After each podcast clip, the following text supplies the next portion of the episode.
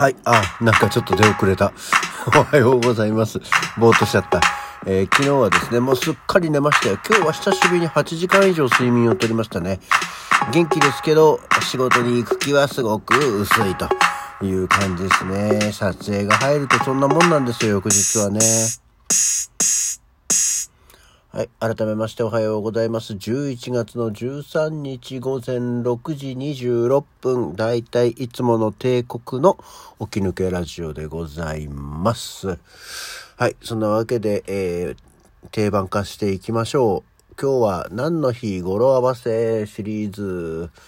11月13日本日は、えー、コンドロイチン ZS 錠などの関節痛の薬を開発するゼリア新薬工業株式会社が制定したいい膝の日。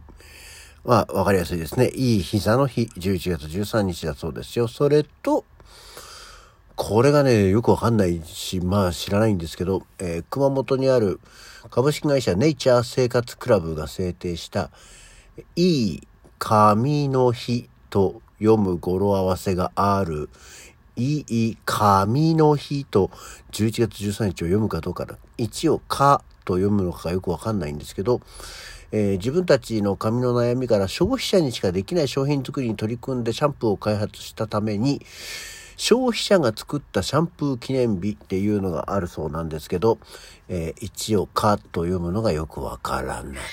はい、猫もそう言っています。えっと、今日はチーカマの日。えー チーカマってあるじゃないですか。チーズかまぼこね。で、これが、11月11日がチーズの日。で、11月15日がかまぼこの日なんだそうですよ。ね、なので、間の中間の日から11月13日をチーカマの日と名付けたということですね。これ語呂合わせというか、だからタイミング合わせですね。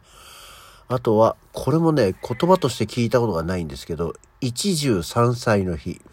一汁一歳だよね。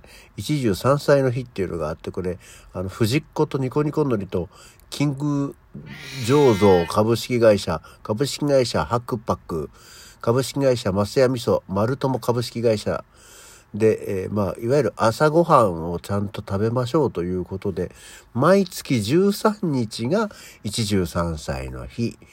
えーまあ、海苔と卵と味噌汁をっていう、あ、でも一汁だから違いない。味噌汁とおかずを3つ食べましょうって話だね。一汁三歳の日は13日。あとは、えー毎月13日は登山の日。13日だから登山の日。あとは、えーヤクルトが制定した毎月13日はお父さんの日。えーということで、語呂合わせは1月、11月が含まれるとすごく少ないということが分かりました。はい。えーそんなわけでですね、まあ昨日、おとといと撮影に行ってきたんですよ。まあ何のってのは置いといて。でね、まあ今回はあの、エキストラだから当然、その、メインじゃないし、セリフ喋るわけじゃないし、っていうものではあるんですけど、もともとこの、撮影してたやつって、まあレギュラーのものなんで、過去のものを見たんですけど、うーんと、いわゆるエキストラってすごい映ってないんですよ、ほぼ。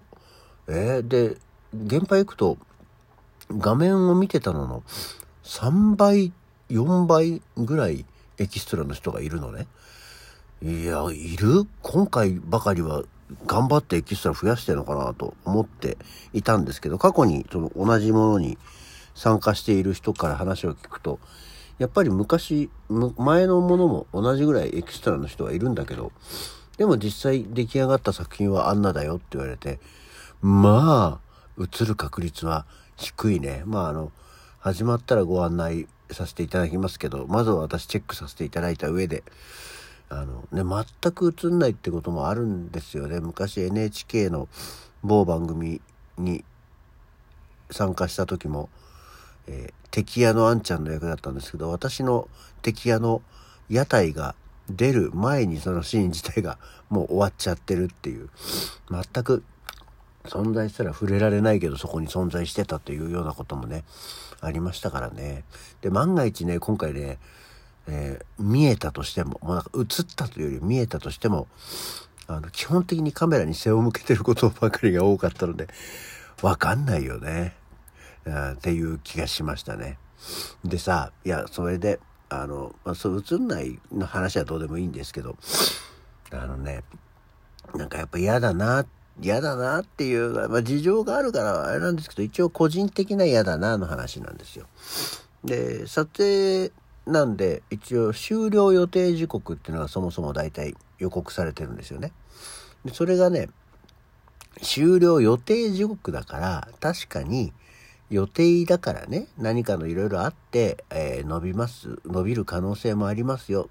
で、なんだったら逆に、たまにね、あの、順調に進んだから早く終わることもありますよ。一応目安がここですよっていうことなのが、まあ終了予定時刻じゃないですか。それは分かってんですけど、その終了予定時刻からだいたい皆さん感覚的にですよ。あの、どのぐらいまでを許容範囲としますっていうことで。いや、単純にね、昨日、その、終了予定時刻から1時間押したんですよ。うん。で、1時間押したって言って、例えばですね、私たちのようなエキストラが参加してるものが、あの、含めて1時間押してるならまだしもなんですけど、まあ、ね、エキストラなんか全編通してあっちゃこっち出るわけでもないことなので、うん、私が言ったらこうずっとまあ待つ。ね、あのね、これもね、あの、エキストラって仕事は待つ仕事ですとは確かに言われてる。言われてるよ。言われてるんだ。それは分かってる。もうだからもう全然個人的な気持ちの話なんですけど、ずっと待ってて、ああやってんな、撮影な。まあ時間過ぎてんなとかね。そういう時にさ、こう、なんか一言言ってくれりゃ、ちょっとごめんね、もうちょっと、あの、今押してるんでもうちょっとかかりますから待っててくださいとかさ、AD の人が言ってくれりゃさ、うんうんと、多少思うんですけど、こう完全なほったらかしでね、あの、ずっと待たされて、えー、結果1時間押してる。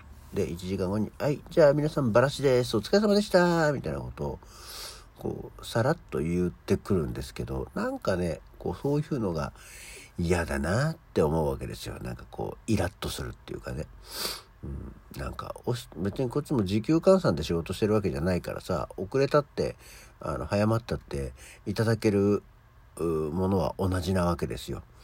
うん、まあそこはそれでいいんだけどなんかねでだったら予定時刻をもうちょっとさ余裕を持って組んでほしいわけよと思うわけですよね。で、これが例えばだって、もともと予定終了、終了予定時刻が30分遅れた時間で設定されてたらさ、ああ、30分押したね、なんだけど、やっぱ1時間押すっていうのって結構でかいじゃん、感覚的に。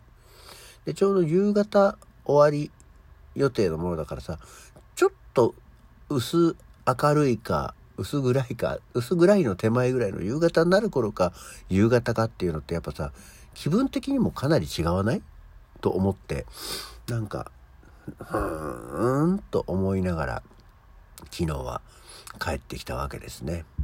まあこれに懲りずに別の現場にも、えー、今後も参加をする所存ではございますけれどもね。